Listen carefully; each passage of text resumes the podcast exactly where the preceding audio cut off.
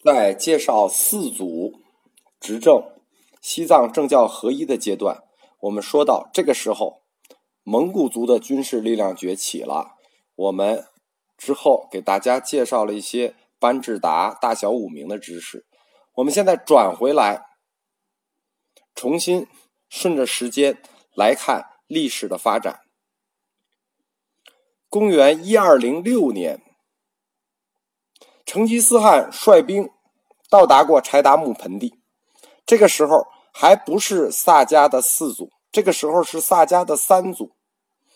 可以说，从公元一二零六年，或者说从公元一二零零年开始，萨迦派处于了它历史上的转折时期，整个藏区也处于了它的转折时期。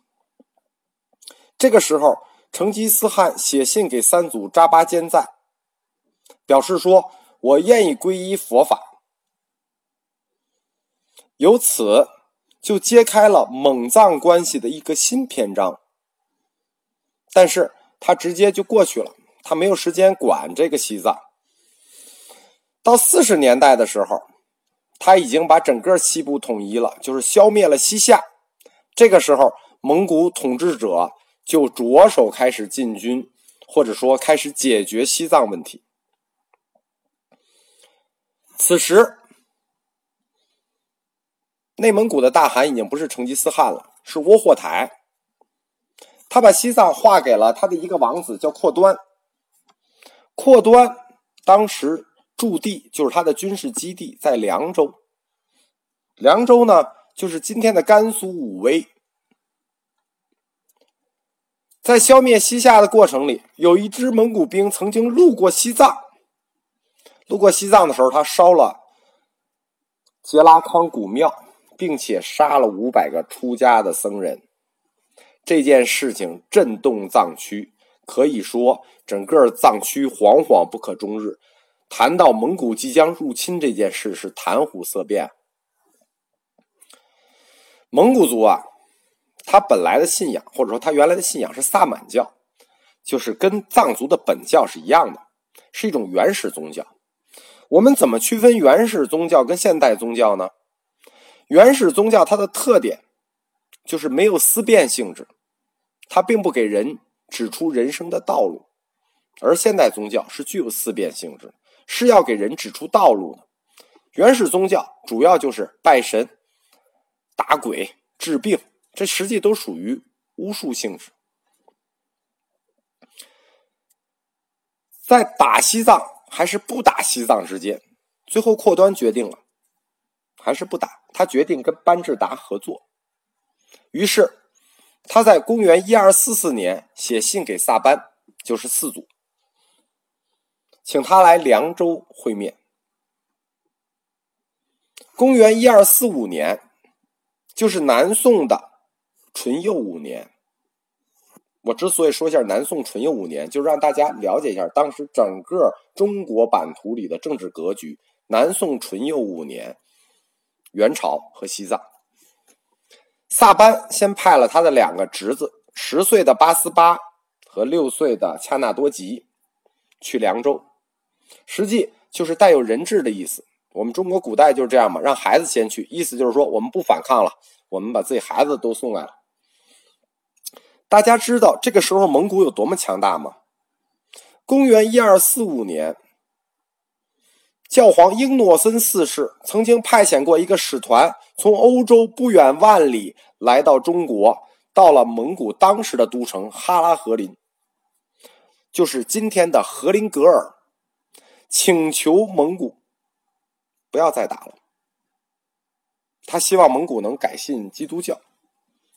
这个哈拉和林是草原深处的一个地方，就是我一直没查到它的具体位置，因为它现在也消失了。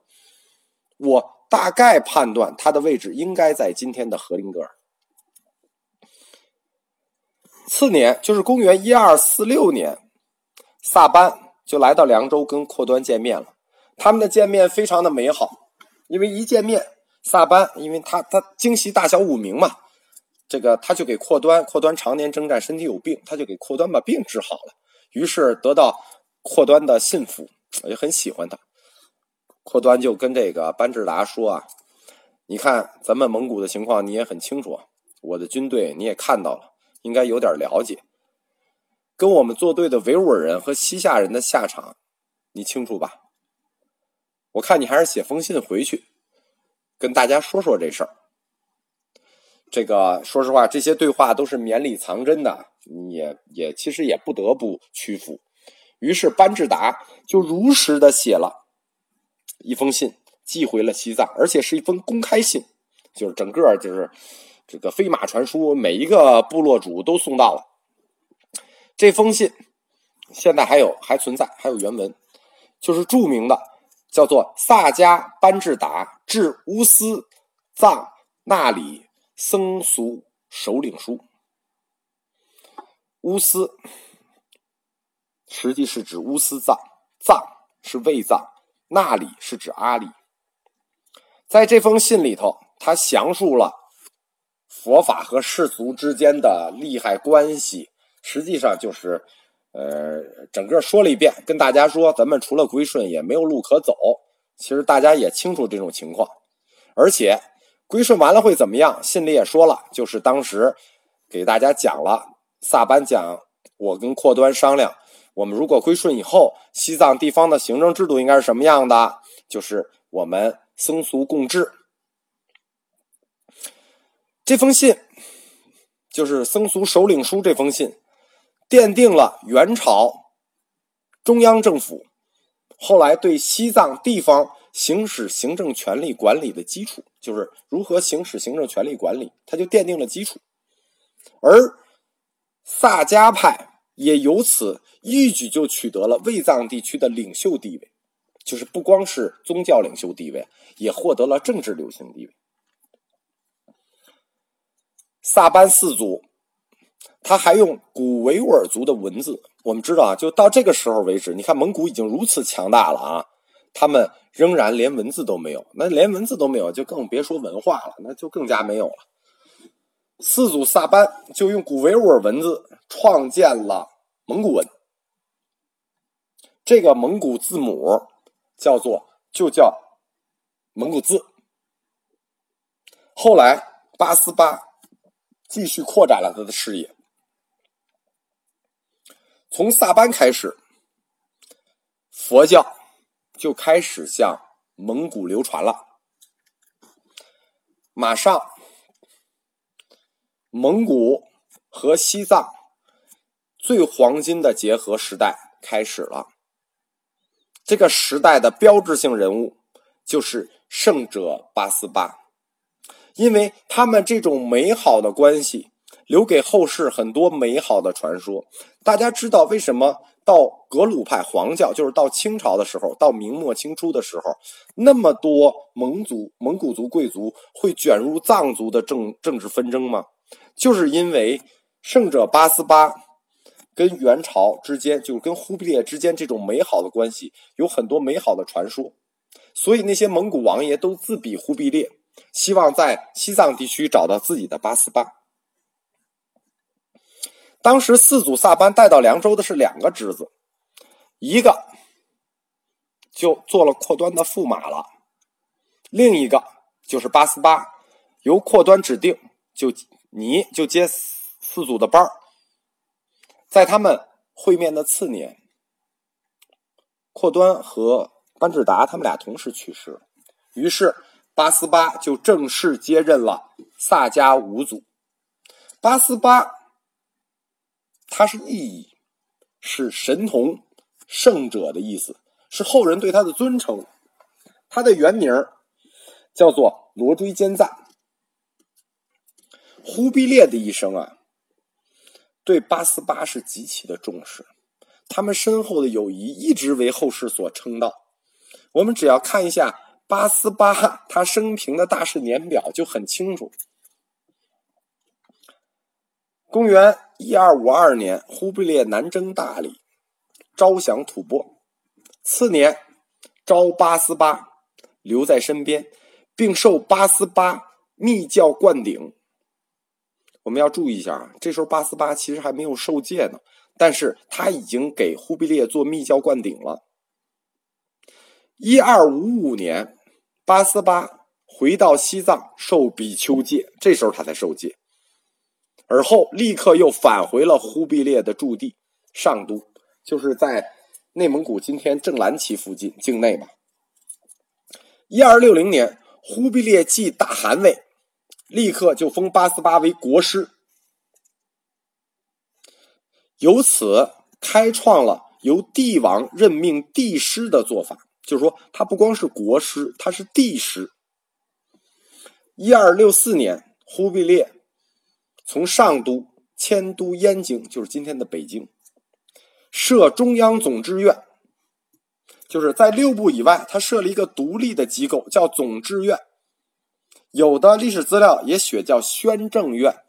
有两位藏传佛教的，就是藏藏族史的专家，对这个正，就是对这个机构的说法和写法引用的资料不一样，一个叫总制院，一个叫宣政院。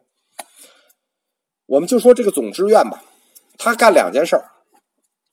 一件事儿是掌管全国佛教事务，不是他藏族的，是全国的；另一件事儿就是管理西藏地方行政。八思巴国师领总知院，就是管总知院。我们都知道，这个元朝的都城在北京，那这个总知院的位置在哪儿呢？跟大家说，这个总志愿的位置就是今天的国家图书馆，紫竹院旁边有条高粱河，高粱河边上的国家图书院图书馆就是总志愿。这附近有三个著名的遗迹，一个是五塔寺，一个是首都体育馆。首都体育馆这个地儿以前是什么呢？以前是清朝的战神殿，清朝满族的战神是大黑天，而今天的首都体育馆就是。清朝的国立大黑天庙。八思巴在西藏期间，就是他在总支院首领总支院期间，他在西藏做了三件大事儿。这三件大事儿对西藏的政治格局有很大的影响。第一件事儿就是把西藏整个划分了十三个万户。我们知道西藏这个地儿啊，不像汉地，汉地划分行政区是按地理划分，说你这块地儿多大，这块地儿多大。但是我们知道，西藏这个地儿人口很很少，你光有大地儿没有用啊，你得有人口呀。所以西藏划分行政区不按地儿划，它按人划，就是一个行政区是指多少万户，就是这块地方有多少人。可能有的万户面积不大，但它人口多，哎，它就是一个万户；有的地方它面积巨大，它人少，它也是一个万户。整个西藏被划成了十三个万户，前藏六个万户，后藏六个万户。中间一个万户，就是扬州雍湖，是一个独立万户。这个万户长呢，是由萨迦人去推荐，皇帝任命。我们知道这个时候，虽然你没有任命权，但你有推荐权，这个权利也可以说权势熏天了。第二件事情就是修一道，他打通了从北京到拉萨的路。就那个时候就打通了，六十里设置一个驿站。第三件事情就是普查整个西藏人口，因为你想，你要按这个每万户去划分这个西藏行政区的话，普查人口这件事儿是一定要做的嘛。公元一二六九年，就是元朝至元六年，八思巴创制蒙古新字成功。我们知道四祖。创建过蒙古字，他是用维吾尔文做基础的，他创建的蒙古字就叫蒙古旧字，而八思巴创建的这个叫蒙古新字，所以我们今天经常说蒙古文是八思巴创的，其实不是，他是第二次去创了蒙古文，但是因为他创的这个蒙古文得到了应用，所以我们说是八思巴创了蒙古文。这个蒙古新字是仿照藏文创造的，就这次就不用维吾尔文做底板了。它是有四十一个音节，基本上就可以所有的发音就全拼了。公元一二八零年，八思巴去世了，忽必烈很伤心啊，他给他了一个赐号，这个赐号用了十二个词，我歇口气给大家念，叫皇天之下，一人之上，开教宣文，辅治大圣至德。普觉真智，佑国如意，大宝法王，西天佛子，大元帝师。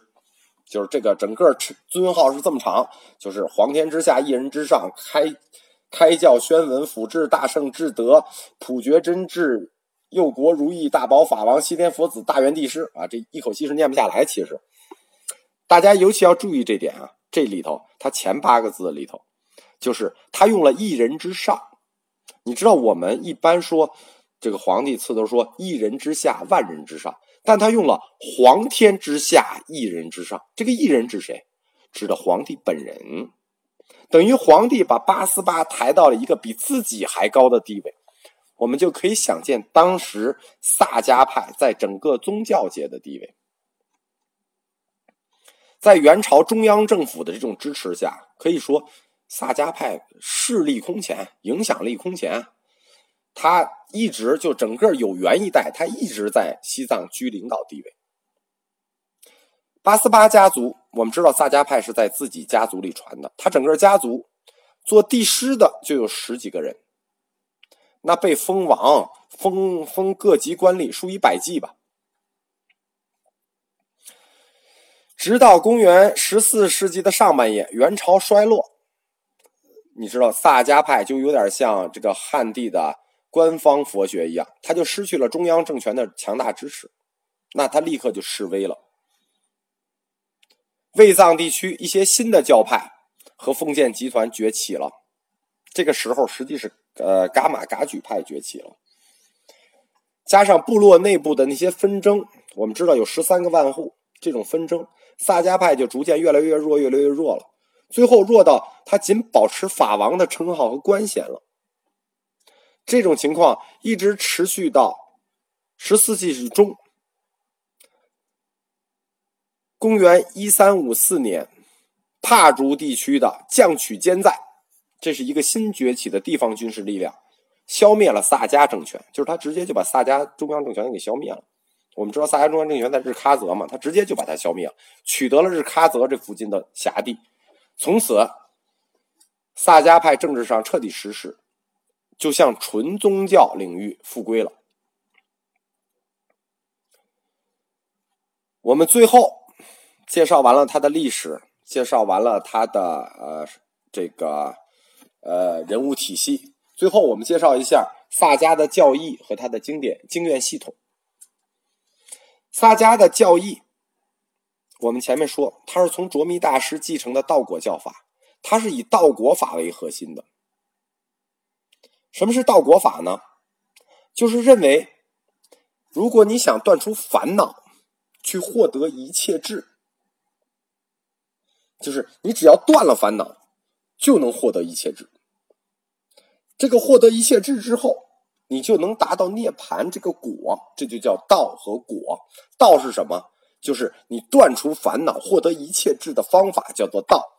获得的果，就是获得涅盘的果。根据这一基本的思想，就是萨迦道果这基本的思想，它不是一蹴而就的。道果思想是有三个层次的。第一个层次叫破非福，第二个层次叫破我执，第三个层次叫破一切见。所以说，它归纳起来，这个道果的三层次就叫做：首应破非福，次则破我执。后除一切见，知此则为智。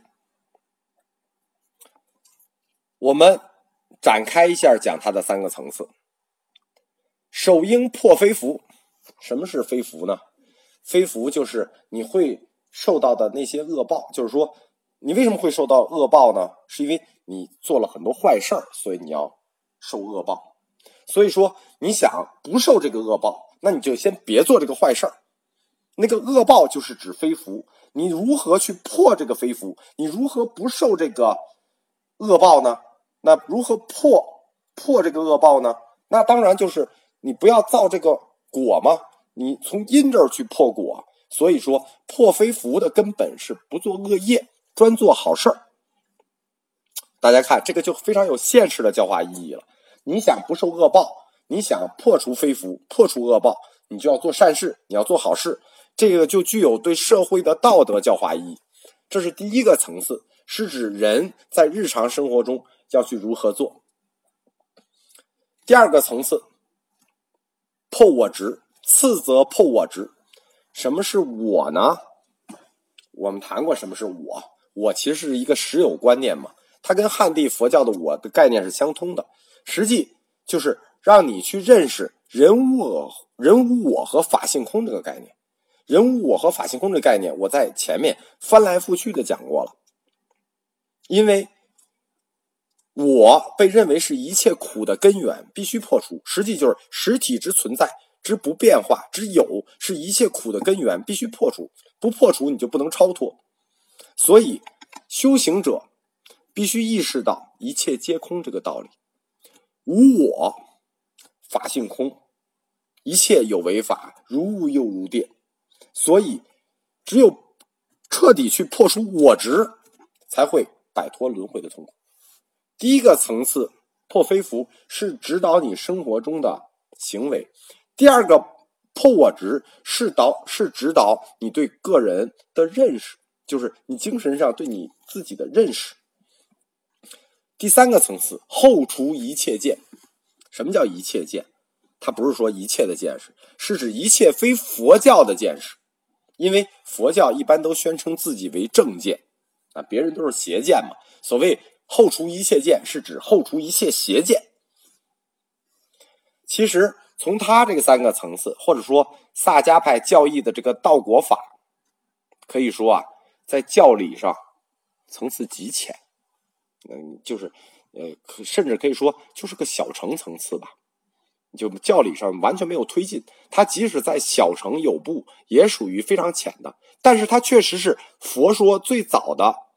如果说我们看佛说的是什么，其实萨迦派它确实遵从的是声闻的这一部分，是佛说的四圣谛、中道、十二因缘这部分的东西。但是这个东西在佛教义学上。基本上就没有什么研究，他也没有做自己的阐发，他只继承了佛陀原始佛教有成就是有部的其中一部分，他甚至没有把有部后面的那部分继承回来，所以萨迦派没有自己的完整体系，他的基本观念或者哲学观念就是小乘观。萨迦在全盛时期的时候呢。它实际在整个藏区，安多、康藏、卫藏有很多寺庙，但是像它这种由官方支持的呢，只要政权一衰落，它也衰落。但是它构建了一种新模式，什么模式呢？就是跟中央政权形成这种，就是互为犄角、互为支持的模式。它的寺院基本上今天就不在了，能保存下来的就是德格地区、四川德格地区的共亲寺。因为我们知道萨迦派它是父子相传、家族相传，所以它跟其他教派不一样。其他教派都进化到活佛阶段了，萨迦教派是没有活佛的。萨迦教派来回是两个王统，是两个王统之间的互相继承，它没有活佛。爱望却丹，这是一个萨迦后期的。僧侣，他在额尔这个地方盖了一个庙。我们一开张就谈过，这个额尔寺是什么呢？就是因为把墙涂成了红、白、青三色，所以萨迦派又叫花教。在时间顺序上，或者说在教派的顺序上，我到底是先谈萨迦派？还是先谈宁玛派。其实我在做佛学笔记的时候犹豫过，因为我们都知道宁玛派是时间最古的嘛，包括它的传承也一直有序，应该先讲它，后讲萨迦。但是从重重要程度上来说，其实应该先介绍萨迦派。我们说格鲁派重要不重要？格鲁派也重要，但是它只是在佛教史上重要。萨迦派呢？萨迦派是整个在西藏史上很重要，因为在萨迦崛起的那个年代时候，西藏经历了长达一百年、将近二百年的混乱和黑暗。当时整个藏区它没有统治的核心，各部落各自为政，经济文化一片黑暗，部落之间混战，人民生活痛苦不堪，灵魂得不到任何的救治。是萨迦派在这个时期站出来，稳定了社会，保住了一方的平安。从四祖开始。到五到五祖，他们治疗了人民灵魂上的疾苦，不光保住了一方的平安，还传播了文化。